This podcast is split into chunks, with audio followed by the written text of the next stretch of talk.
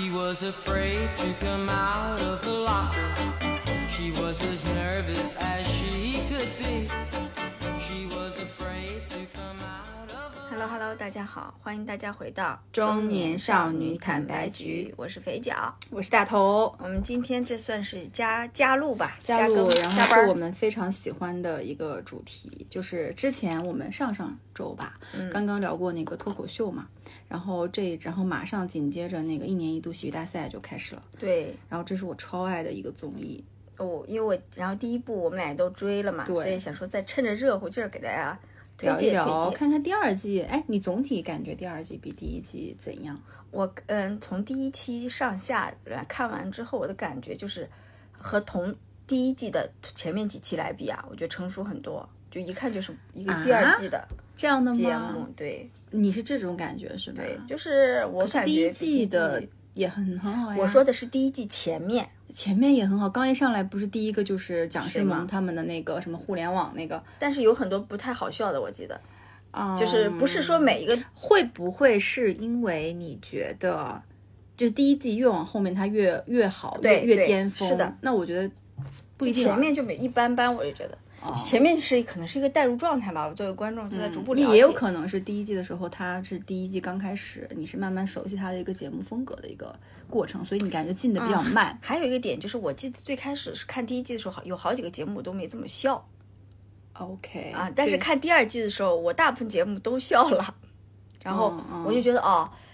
我开始觉得观众呃编剧和演员抓到观众那个点了。也有可能。第一季的时候呢，大家还是在逐步进状态的哎，过程，知道吧？就第二季做的更好。一般的，我觉得这种综艺或这种节目，是不是应该做到第二季、第三季应该是高峰期？有可能吧高潮有可能吧。但你还记得吗？第一季有一个互联网体检，当时对啊，第一个呀。但我觉得但我觉得很好看呀，那个我就觉得很好看呀就不。喜欢。我觉得是就是什么玩网络梗，就是打针之前还要再看多少秒广告啊对，但我反而对第一季的第一前面两集最有印象是那个头发的掉头发的那个，啊，那个做毛不易那个是吧？对，就头发掉没了啊，那个。不过不过现在回想起来，那我们就顺便先讲讲第一季吧，然后再带到第二季。可以啊，第一季的嘉宾是，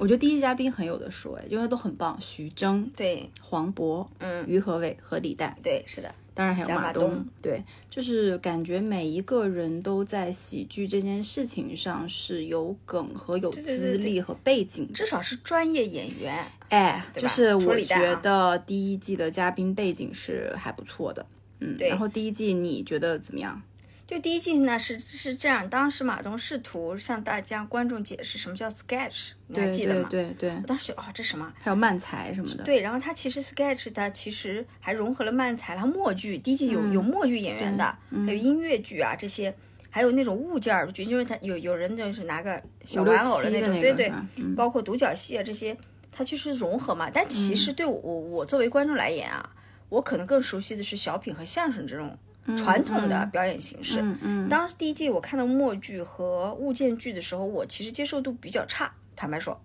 嗯，就是我觉得我有点难接受。对于就是这种啊、你哎，我跟你的感觉又不一样。啊。我对于就是当时五六七表演的那种偏有点童真类型的，你喜欢我很喜欢我很喜欢这种新类型，包含第二季里面的 有一个不是他们模仿就是奥运开幕式的各种动作，对对对那个我也觉得很好，很喜那个不是欢物。件，啊但不是，就是，但我就比较喜欢这种新形式，就眼前一亮的、很创意的感觉。如果是按这么来说啊，第二季反而形式变少了。对，是，嗯就真的就是所以为什么刚才你说第一季就刚开始没有怎么特别对好的时候，我就会觉得还不错，嗯就观点不一样。然后第一季里面我觉得非常棒的就是后面出来的这些演员，就是也不哎不怎么叫演员嘛，反正就是是演员，对，就是一一对儿一对儿组合啊。那不得不提的就是去年的冠军蒋龙和张弛，太优秀了，这两个人往那儿一站。我我能说他们俩每一个作品我都基本上看了好几遍不下五遍。嗯，我就是前两天看完那个二，然后看完之后我又回顾了第一季，嗯我又看了他们俩那个台下十年功和最后一刻。台下十年功就是那个唱京剧，然后找回自己小的时候初心的那个，那个很棒，嗯，就是啊真的很棒。就张弛和蒋龙，张弛不是话剧就是演员那种，他原来从小就学这种京剧，他有很好的底子，唱歌也很好。嗯，然后整个人他长得有点像于和伟，有点像冯巩，反正就是那种，就他整个人就长得就是很好笑。然后蒋龙呢是一个，呃，他是演电视剧的。他其实还有挺多剧在演，啊，但是一直都是配角，对对，什么逐梦演艺圈儿啥的。但是蒋龙就真的，你看他演那演那个最后一刻里那个僵尸，嗯丧尸，嗯，哇，那个真的好棒！就所以现在回顾到第一届的时候，甚至我觉得可以代表一年一度的喜喜剧大赛的符号的，真的这个人就是蒋龙、张弛。然后不得不提的还有就是那个好史成双，对对，就是那个王浩跟史策。史策，就他们俩的时候，我之我我之前看那个是说，他们俩是本来第一期前彩的时候前彩的不多，嗯，因为没有想到他们俩的一个这种 CP 的组合会火，嗯，但是呢，后面就随着一期一期的播出，发现他们俩 CP 感非常强，而且这种节目非常受受大家的喜欢，嗯。然后他们俩的镜头开始变多嘛，对，就是而且哎好像就很希望他俩真的在一起。哎，对，对对，就他俩之间还是有那种化学反应的，嗯，就是王浩跟史策，但他们俩就各自有对。有男女朋友，对，然后还有那个个蒋诗萌，蒋诗萌也真的很棒。就他们不是说那个，就是他是可以穿起各种，对对对对，就他是可跟以打谁都能搭。跟谁都能搭，百搭。萌萌我还记得他和那个五条人演的那个啊，五条人当然然演的也很好，就是我从那儿开始对，反而比月下里面，就是更喜欢那个五条人了，就是加任上科是吧？然后任科今年又参加嗯《披荆斩棘对对对的哥哥》，觉得哇，真人好好笑。然后第一季总体看下来，当时就是完全是一种耳目一新，嗯，对然，后非常亮眼。是的，然后当时就觉得马老师牛逼啊、就啊太对对棒了，米未屌啊，屌啊，米未就是我的 神呀，就这种感觉。是然后，所以到第二季，其实大家应该说是把嗯这种期待值拉满。我对对喜剧大赛二的期待值是远远高于脱口秀五的，嗯，那因为脱口秀舞先更的，不是不是。呃，不是我，我本来我、我以为这两个节目要错再错多一点，呃，我以为是脱舞因为更完，毕竟一个是属于腾讯，一个属于爱奇艺，对对，所以两个其实不得不肯定还是会有一些抢份额。嗯，但是呢，就是我是说啊，就是不管他们俩是怎么更，但是我对脱口秀大会的期待值是不如喜剧大赛。然后结啊果，反正就是单纯凭第一期看下来，呃，我也觉得真的就是比比脱口秀好很多。虽然李诞和那英这两个人参与在两个节目里，然后就是有人，我今天在小红书看到一个梗，他们说、嗯那英是要嫁给李诞了吗？他俩是在一块儿了吗？然后下面的人说你这句话值得四登，就是我觉得挺好笑的。嗯，对，那我们开始到第二届呗，说到说到这一届我们的一些 故事是吧？对，然后比较喜欢的一对我当时看那英的时候，我也有一点，嗯，这就喂，就可能就是如果他没有在脱口秀大会里面去，呃，就是表表现的比较就是没有那么的呃合适，我觉得可能在喜剧大赛里大家对他本来应该是期待的，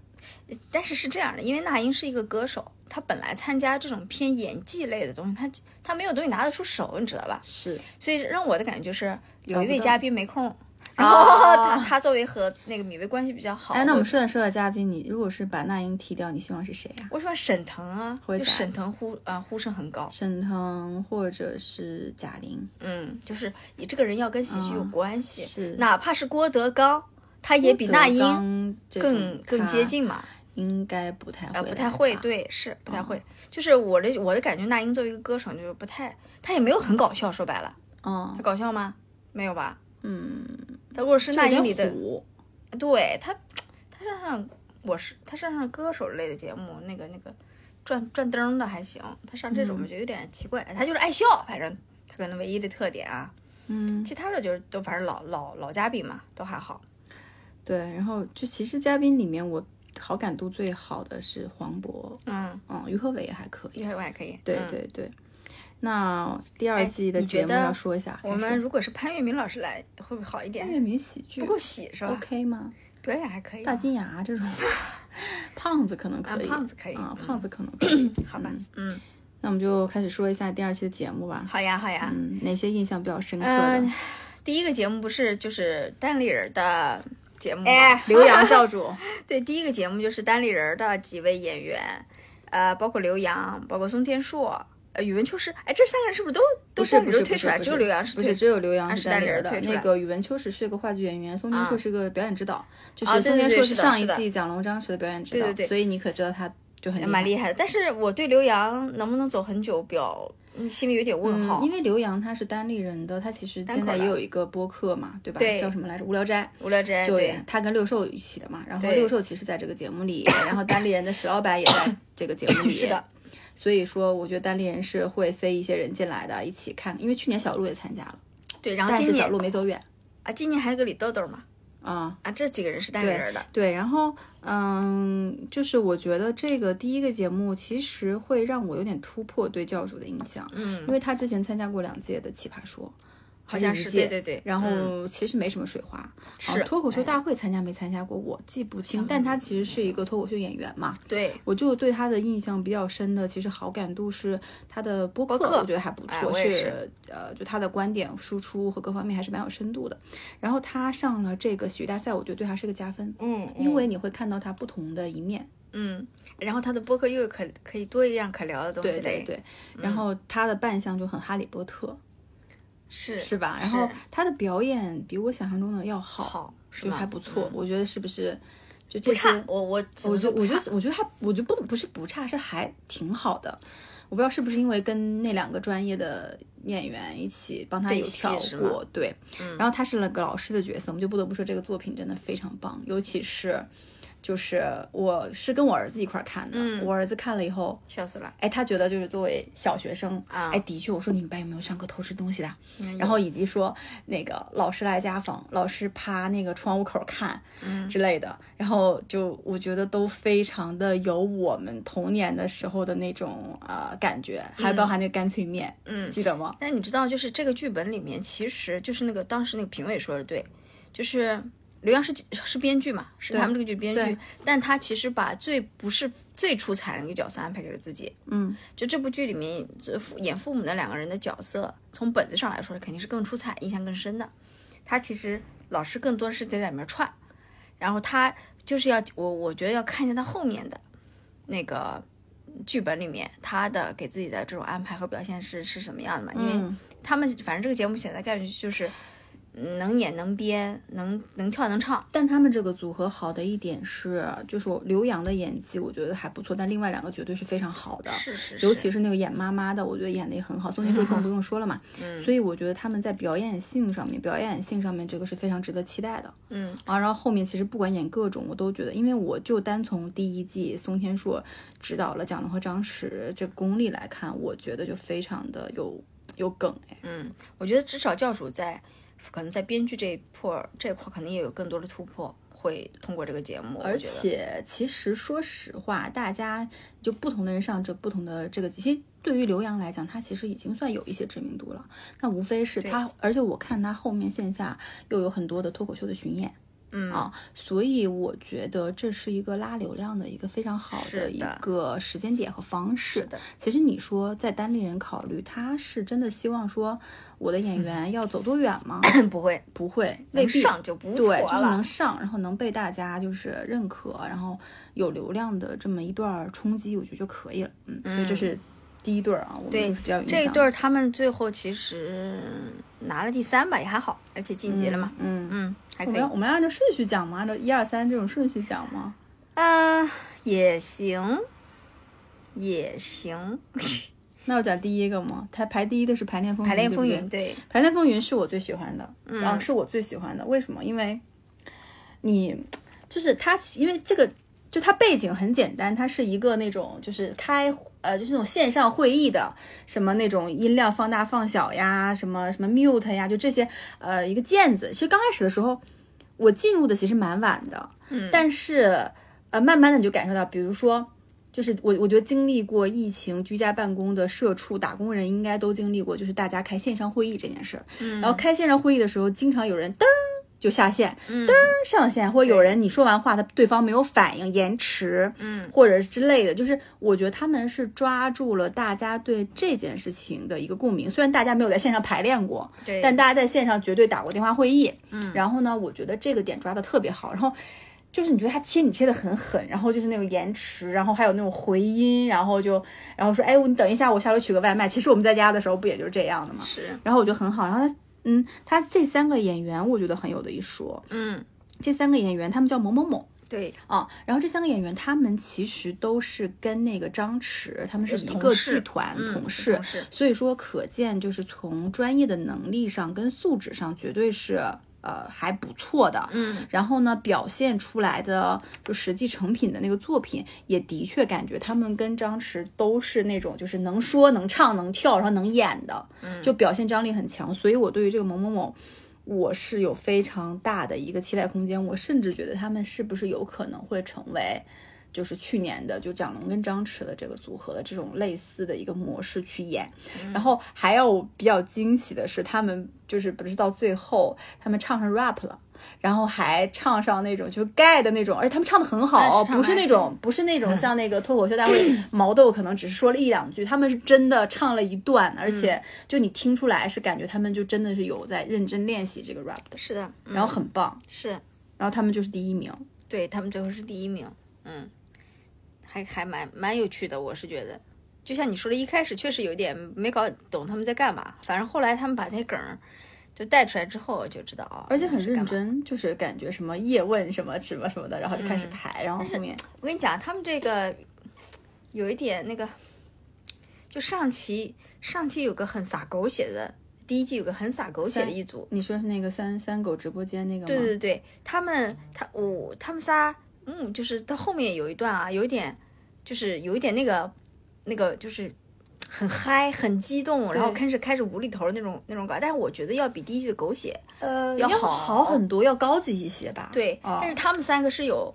嗯撒狗血的潜质的，我觉得他们三个就感觉就是非常有深度的那种感觉。嗯，这个节目倒还好，他们只是把生活中的一个那个那个那个场景拿出来说嘛，对倒倒没有说，我觉得这一季都大家没有在，至少不是每个节目都在追求说我一定要有深度或者要有意义，很多人没有，就是好笑，纯好笑。第二名是黑夜里的脆弱，啊，emo 的那个，对对哎这个讲讲。这个就是一个男阿七和阿成嘛，但是你看完了你会对那个 emo 的人，因为叫阿成吧，可能印象更深，因为他的表情哥实在是太夸张了。哦，我觉得他是喜剧大赛的马景涛，对，是怎么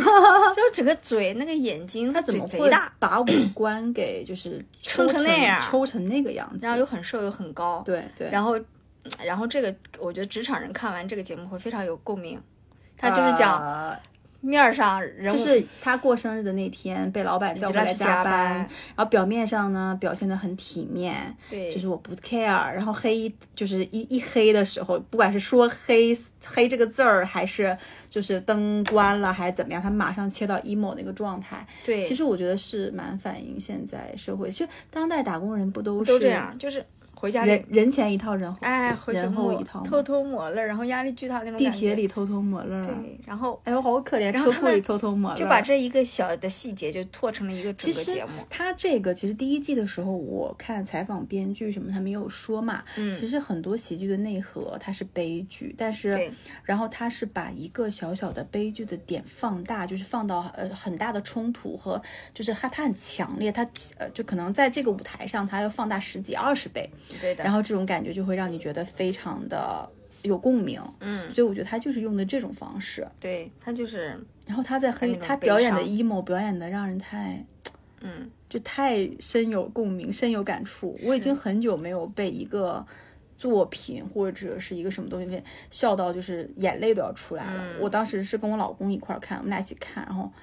眼泪都要笑就是出来了。打工人的现状啊，对对对，就是你在看整个脱舞的时候都没有这种状态。嗯，是我觉得这个打工人必看，真的，这个真的叫打工人黑夜里的脆弱，黑夜脆弱，就打工人必看。然后第三个我们刚才讲了，就是教主他们的胡夫对对对犬子嘛，对，排第三，嗯排第嗯三。然后第四的就是全民运动会，哎，全民运动会我蛮喜欢的啊这种类是型。是一个很说不无法说出情节，嗯没有不是故事情节那种表演。对，就大家有没有看过那种奥运会开场前？我忘记是上一届是东京奥运会，是对不对东京是东京奥运会还是上一上一届奥运会？画就是他那个开场的时候，他把各种运动就呃做成了那种就是那种像图图就很很简单的图示，比如说击剑、跳操或干嘛。然后他们其实就是把所有的运动。呃的表现的形式结合生活中，然后的一个场景，然后去把它给观察，这这种观察我觉得非常的到位。尤其是第一个，第一个是基建，对不对？互通核酸，就那个我觉得好嗯就是棒。它其实是反转，它它一开始给你的预期叫全民运动会，你以为它对表现运动，然后它紧紧接着反转，把这个运动反转成一个呃同样一个动作可以在生活里发生场景，然后它就它我觉得他带动观众的是说你会不停的期待他下一个反转是什么。有点像杨波的 One Liner 啊，对对，对对对，就是在就是喜剧里的 one liner，你说你说的对，对就是非常碎，但是主题是一致的。嗯，你在不停的期待它反转，对你就一直看下去，一直看下去，但然后自己是因为你觉得自己猜很奇怪。不到，对所以呃我就还觉得这个形式非常的创新。对，但我不知道他们后面啊、怎么走啊？是不是依然是这种形式？因为他一直其实这个挺难的，因为你要不停的去，你有新的东西嗯去反转。而且它的形式一定要变了，不然观众看一个东西看多了会腻的。嗯，你知道吗？它不像你讲段子，不像你听杨波讲段子，为还是有区别的。他可能我觉得杨杨波讲段子的成本比他这个的 要低一些。对你，你形体表现加上你这个就是完全形体上的 完烂的，他那个只是语言上的完烂的。对，嗯，所以我觉得他们后面，呃，他们好像自己也说，这个组合自己也说自己不是说要追求什么意义、价值、上价值，没有，就开心乐呵就好。嗯，那就后面看看他们的形式创新，我觉得对他们来说是挺大挑战，我就可以关注一下对。后面还有两个呢，就一个是再见，一个是突围，突突突突突围啊，突突突突围是哪个来着？就是他在家里说我的手枪什么时候送到？哦，就那个我没看，那个就没什么印象，对吧啊？？其实再见我也没看，啊，再见，为什么你不看？我就觉得没啥。你那个看了怎么样？那个我觉得还可以啊。你就李讲讲豆豆，我而且李豆豆很惨哎，他上届也来参加了，参加了以后就是没过，然后李豆豆是单立人推的，啊，他是就演独角戏，哎，独角戏真的很难，而且李豆豆不是一个应该不是个科班出身演员应该脱口秀演员吧？啊，然后呃他然后他上一届来不是就被淘汰了吗？一开始啊，他演了一年，他说他这个再见这个剧本演了一年，打磨了一年，这一年他在不同的场合演但他也没有直接晋级，啊，没有晋级，没有直接晋级，对对，但是分儿还行，嗯，但是我觉得他比较难的是后面他是一个人吗？还是要对，就是难在这儿。嗯，如果你不是一个非常厉害的演员，独角戏真的非常难演。很难哎。嗯哪个演员现在厉害到独角戏会让人一波一波的对他恨？我觉得黄渤可以，就是几个导演、那几个嘉宾可以，嗯，但是他可能就嗯有，点难。所我觉得以，所以他这种形式有点不讨喜，就是不是嗯不讨喜吧，就是没有帮他塑造更多优势，嗯，所以他就有受众会很窄。对，而且有了，你像教主，他原来也是讲单口的，但有人帮他加持，你整个就会观众的点不会只放他一个人身上。但教主这个资源应该是有配过的，对，但是你豆豆可得哎，你可从头到尾只盯他一个人，他他的面部表情看啊、独角戏真的很我就是因为他一个人从头到尾刚开始很丧，我就没有看下去。我其就实我觉得还好了，，我觉得本子还好，就是他打磨的还可以，就是把女孩的一些感受、一些东西还演的还可以，但是就是你能明显感觉到他和专业演员还是有一点差距的，嗯，但是他很真诚，就是也能也是能打动人的啊，对，就这样。但那个最后排第六那个突围啊，就是我看我也完整看完了，但我现在就记不起来，哦是，嗯。就不像 emo 的那个点，对，就是你没有，哪怕有几个高潮的点让你很很开，好像也比较少，所以、哎呀，就但是总体来说，我们刚才分析的这些作品，我都觉得超棒。嗯，而且这些作品和这些本子绝对是经历了很长很长很长时间出来的。嗯，那我们接下来可能就要说说了，就是为什么马东做的节目 就是这个喜剧大赛这么牛逼？他做了一年了，为什么他做一个节目火一个节目？就是我们想分析分析，就是我们俩看到的一些，就我们俩浅显的分析的一些背后的原因啊。嗯嗯就是首先就是我会感觉脱喜剧大赛整体看起来比脱口秀要牛逼，嗯但我觉得就是我分析第一个点啊，我觉得是不是你觉得，因为脱口秀它更多的是一个演员，他其实是呃演员自己本他更多他一个人的个人的一个作战，然后呢，感觉喜剧大赛每个作品它有点像团体，因为它包含、呃剧本，然后编剧。到舞台指导，然后再到舞台上面的整个布景的一个呈现。就它其实每一个节目有点有点像按照春晚的那个小品的感觉和质量再去彩排，所以你上来的时候你觉得打磨的很好。嗯，然后脱口秀可能就是不一样，就一个是团体战，一个是个人战。我不知道是不是因为，嗯，这个参与角色更多，所以它看起来就更棒。我我感觉是这样的，就是这两个节目其实拼的最后拼到最后拼的都是内容，就是看谁内容做得好、有创意嘛。嗯，但脱口秀它本身受到它的那个形形式限制，你看基本上大部分都是单口。对。啊，你其实你连看言艺言乐你都就没有那么嗨，没有那么代入，对吧？呃，或者是你稍微觉得慢才稍微或者 one liner 有点新鲜，对，就是呃，我想说的是，一基于这一个一个一个人一一个人站在舞台上全程讲话的这种形式，你能拓展的形式的边界是有限的，除所以非我拓展的是内容和人的边界。对，所以你只能去挖内容。嗯但呃，喜剧大赛不一样，它的内容可以往深里挖，它的形式又可以无限的，因为舞台整个舞台都是属嗯于这个故事的，又可以加入很多人和道具和声光电。好了，那今天脱口脱口秀拼的是和纯拼内容，但喜剧大赛可以拼内容加形式的创新。对对你就变成说形式为你的内容服务，可以把你的内容拖得更好。嗯这两个点，我觉得本身就，嗯，你也不不好这样去比吧，就是虽然是是，但是大家就是不可就是避免的，还是你会同时在上，然后又是然后可能本身也不能这么比啊，可能。但是我真的觉得喜剧大赛整体的感觉比春晚优秀太多了。春春晚但凡有一个节目是有一个这样的，就我觉得就就就赢了，真的就是。然后还有一个点啊，我想说的，就我观察到的，我觉得会不会是，就是因为你刚才说嘛，嗯。内容的形式是一个点，内容本身是一个点，对。那人是一个点，对。那这三者之间的关系是说我们怎么去拓展内容的边界，嗯，对吧？那我觉得喜剧大赛的点，它是在通过它的不断的去培养新的人、嗯。新的内容形式，它去拓展它的内容的可看性。然后他其实你会发现，他这一季的演员跟上一季的完全不一样但是脱口秀大赛他就是一直有。从程璐啊，什么王建国呀，什么思文啊，杨笠，一届一届延续下来。当徐志胜跟何广智，我看第一次的时候，我非常有新鲜感；我看第二次，我今年依然有，但我到明年我就不保证我一定有新鲜感。所以说，我觉得是不是说，嗯，新的面孔它是一个这种让你带来新鲜的点。然后还有一个点是说，会不会是因为喜剧大赛它演员的尺子包含脱口秀演员、喜剧演员、电视剧演员、戏剧演员、舞蹈演员，甚至，但是脱口秀的大赛只包含脱口秀演员和一些，就是会不会是这个演员的就人本身的这个问题？这是我想说的。我觉得还是要帮李诞说几句话的。你要知道你，上集刚开始说李诞怎么变这么肤对，浅？对你要知道，一个脱口秀赛要要培养新人，我觉得是非常难的。他今年的新人全是从他的线下培训班里挖出来的。就是你不像喜剧大赛，你在演员就每年有多少人是从戏剧专业、表演专业毕业的？哎，对对，就是你你拿一个是是是，和和一个池塘比，就可能有点哎，所以，哎，就这不对等啊！你这样比，但是但是。我们不得不说，就你说多少年每年每啊多少人每年学表演的，对吧？学戏剧学什么。嗯，但是如果你这样去看的话，那就未来去喜剧大赛，它会越来越好啊。就那可能吧是。会，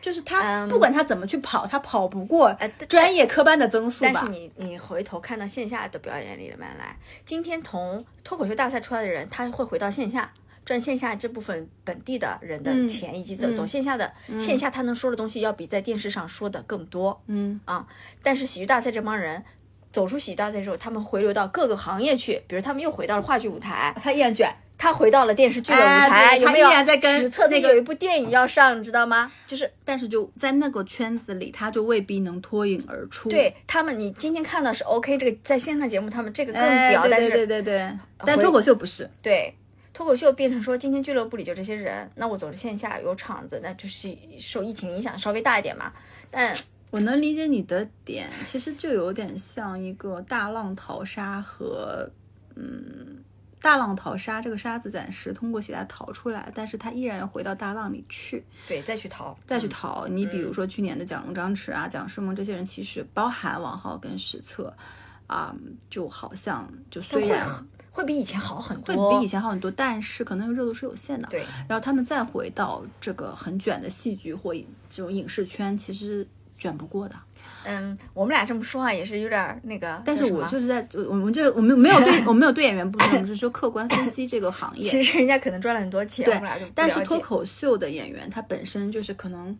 手指都能数得过来，对所以他线下其实你随便提一个名字，然后他带一些不知名的人，其实就是可以。而且你想呀，线下不同，我觉得全国这么多城市，嗯很多现在二线城市都可以再接受这个东西了。嗯嗯你的市场，你的演出市场是要更大的。对但你演员面对的话剧演出市场和电影演出觉得你这个说的很对，因为你还你还考虑到了他们回到就是参加完这个节目回去的那个对你记不记得第一季那个那个一年一度的时候，他们都说，哎呀，一做演员以前觉得好难，没有机会演戏，好好惨。第一季有很多人在讲这个故事啊，嗯其实脱口秀演员也在讲，但我后来觉得说，嗯，现在你知道吗？现在脱口秀演员基本上在现在一个月，他们说有个三万的薪资月薪，是基本上还好，就是不用特别赶很多场都能拿到的。你要再努力点，可能就不止。嗯整个脱口秀市场是被李诞以嗯也嗯不不那不 no no 呃 no，用这个节目不能这么说加持了很多的，应该这么说。哦但一年一度喜剧大会加持了，能加持春晚吗？你觉得？嗯，哎呦，这个问题有点有点深度哎，但是他一定会输送很多，或者发掘很多演员，就是再反哺回那个行业。但你能不能看到就？但是通过这个里面孵化出来的演员，其实到底回到市场，呃那么真的是，市场对他有没有那么的需要？这种类型的，反正我前两天看了个电视剧，里面就有那个喜喜一年一组的演员，我当时一眼就认出他了。但是他演的镜头非常不多，他只在大概一两集里面演一个黑社会老大，就是那个，就是那个 王浩啊，不是，哎呀，我讲不起他名字，他就是就是那个呃哪个组的？演过啥？呃？演过演头发那个。啊哦，我知道，我知道，就是你看的是那个嘛，那个那个啊，什么宗什么涛，啊，好像、啊对对对对，我知道他演的是那个跟海清演的那个不是海清，我看的是何何夏雨啊。的一部戏，，OK，然后你就一眼就认出了他。但我认为他那部戏里头获得的片酬也不高，因为镜头太少了。嗯除非他做男主角，但他男主角我会不会看呢？就嗯，就我觉得，嗯，也，我想说，其实不，其实挺不容易。他们在节目上的风光和他们在线下吃的苦，你可能是想象不到的。对对对，OK，那就也帮你单说两句话啊。哎哎，那我们就不比哈，那我们就第 三个说背后的智囊团吧，就是不得不说 是，我觉得这可能就要讲到这个节目的运作，就是整个喜剧大赛它背后，就刚才前面也讲到，它有非常多的编剧，嗯，对，呃，什么表演指导，我觉得这个是非常，这个可能是最牛逼的点，就是说，光是有演员，其实他只是在最终站在前台呈现给你的那个，但剧本呐、孵化道呀，背后的各种资本啊、各种资源啊、各种智囊团，就像去年为什么还帮就是什么颁了一个最佳编剧六兽嘛，对，然后六兽其实你想，哎，在喜剧大学做编剧，他也能出圈，记得吗？就是我没有想到说，哎，一个编剧他能出圈，因为太多好的作品署名都是他了。嗯，哦、那你以前可能都不会注意到。不会，因为六兽原来跟刘洋在《无聊斋》一直都是搭档做播客，但我从来都没有记住过六兽的名字。然后以前六兽也 会上那个，也会上那个闲聊嘛。对呀然后我也没有记住六兽的名字，我甚至记郝宇、记毛东都比记他，因为六兽他也没有怎么参加过线上的那个奇葩说或者是脱口秀大会，对不对？嗯所以他其实出镜的机会不多，他可能就比较擅长写文本和编剧嘛。嗯但是恰恰是因为这样，而且你看他的编剧坐在台下的，有的时候还会说，哎，这个本子谁写的？故意 Q 他是有一点就是故意在给他们资源，然后把他们推到前面去，然后那这样其实看起来，我会觉得说整个喜剧大赛它。之所以成功，包含呃上一季很多幕后也有在说说他们每一期的那个舞台，就那个舞台整个的那个安装就非常的用心嘛，嗯，就然后他们会在那个实景的那个舞台上不断的去彩排，不断调整位置和灯光，我就会觉得说整个喜剧大赛它成功的非常重要的一个点就是你说他们格局很大嘛？它背后的一个智囊团吧，就整个智囊团的这样的一个配备啊，我觉得是很棒的嗯，啊。哎，我扯回刚才那个话题啊，我觉得说里面有些演员可能下了节目以后能获取一些资源，但是那个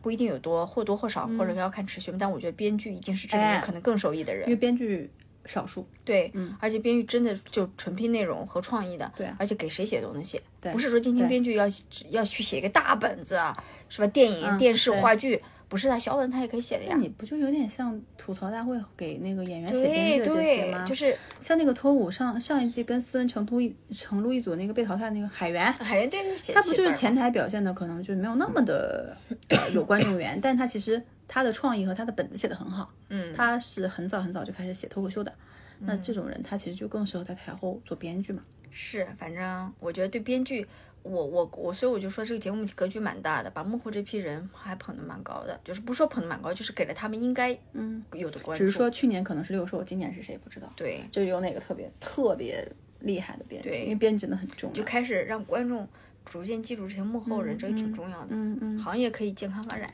嗯，然后我觉得可能就是。